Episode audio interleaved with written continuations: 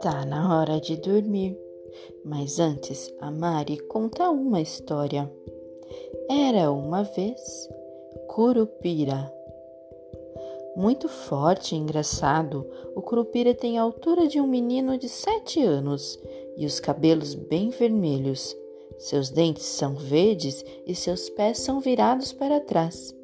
Ele é considerado um dos maiores defensores da natureza e é muito amigo dos animais. A atenção e a preocupação que tem com os animais são tão grandes que, quando uma tempestade se aproxima, o curupira corre por toda a floresta, batendo no tronco das árvores, para ver se estão firmes. Se ele encontra alguma que pode cair durante o temporal, avisa os habitantes do local para não chegarem perto dela.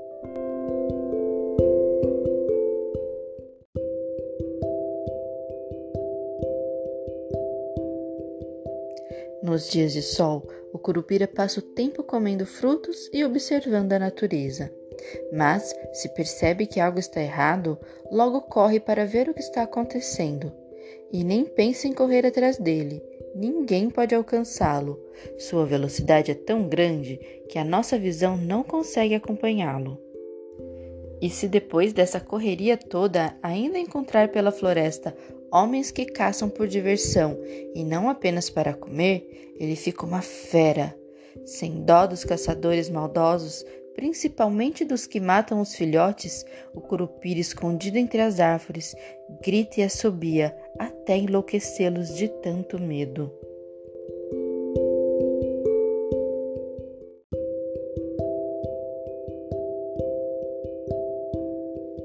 Esse defensor da natureza também utiliza os seus pés voltados para trás para despistar os caçadores, que, ao seguirem suas pegadas, sempre acabam indo na direção errada.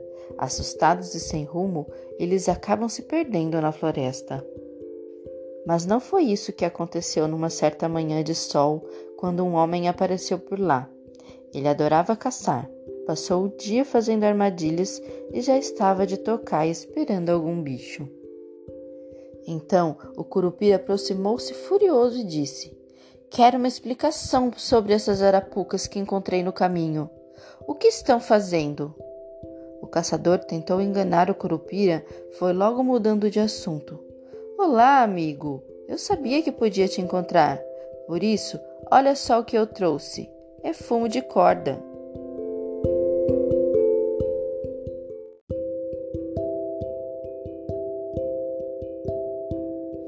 O curupira não gostou da mentira que aquele homem contou e foi logo questionando: E para que, que eu quero fumo de corda? O outro, já tremendo de medo e percebendo que o curupira estava ficando ainda mais nervoso, respondeu: Sabe o que é, senhor?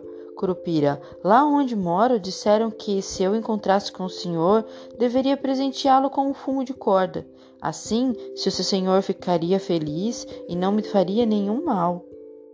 O Corupira, ainda mais bravo, continuou: Você está muito mal informado. Quem disse que eu fumo? Não sabe que fumar faz mal para a saúde? Eu gosto é de pular corda, é disso que eu gosto. Quanto a não lhe fazer mal, diga aos seus amigos que eu faço maldade somente com quem destrói a natureza.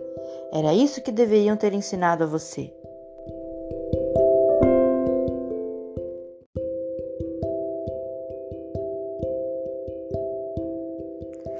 Homem estava quase morrendo de medo quando Curupira concluiu: Vou dar um último aviso. Se quiser voltar para sua casa, recolha logo todas as tranqueiras que colocou na mata e não se atreva nunca mais a caçar. Se não fizer isso agora, ficará preso na floresta para sempre. O homem saiu guardando rapidamente todo o material de caça que encontrava pelo caminho e nunca mais foi visto por aquelas bandas.